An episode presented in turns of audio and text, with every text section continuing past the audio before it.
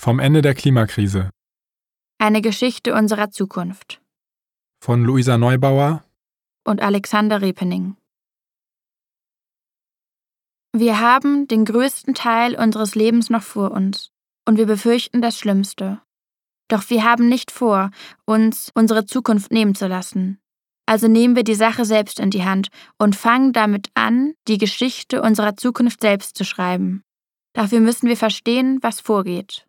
Verstehen, was diese Klimakrise ist, von der jetzt alle sprechen. Verstehen, was sich verändert. Verstehen, wie ein Ende dieser Krise aussehen kann. Deshalb schreiben wir dieses Buch. Wir freuen uns, dass du dieses Buch in den Händen hältst. Weil das aber nur ein erster Schritt ist, ermutigen wir dich, direkt den zweiten zu gehen.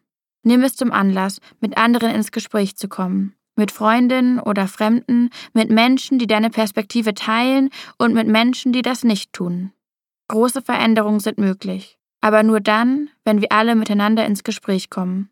Nicht nur du bist gefragt, sondern wir alle, die ganze Gesellschaft. Einleitung Was tun, wenn man mitten in der größten Krise der Menschheit steckt und niemand handelt? Wie kommuniziert man eine wissenschaftlich belegte Katastrophe in einer Zeit, die sich als postfaktisch deklariert? In einer Zeit, in der 280 Zeichen den Rhythmus der Kommunikation diktieren, in der die Aufmerksamkeitsspanne schrumpft und der Informationsfluss aus immer lauter donnernden Eilmeldungen an einem vorbeirauscht. Wie erzählt man von einer Krise, die so dramatisch ist, dass sie wie kein anderes Thema die Tagesordnung dominieren sollte aber stattdessen von großen Teilen der Gesellschaft und der Politik relativiert, abgetan oder ignoriert wird. Wie erklärt man politischen Entscheidungsträgerinnen, dass sie sich um ein Problem kümmern sollen, das in keine Legislaturperiode passt und größer ist als jeder Wahlkreis?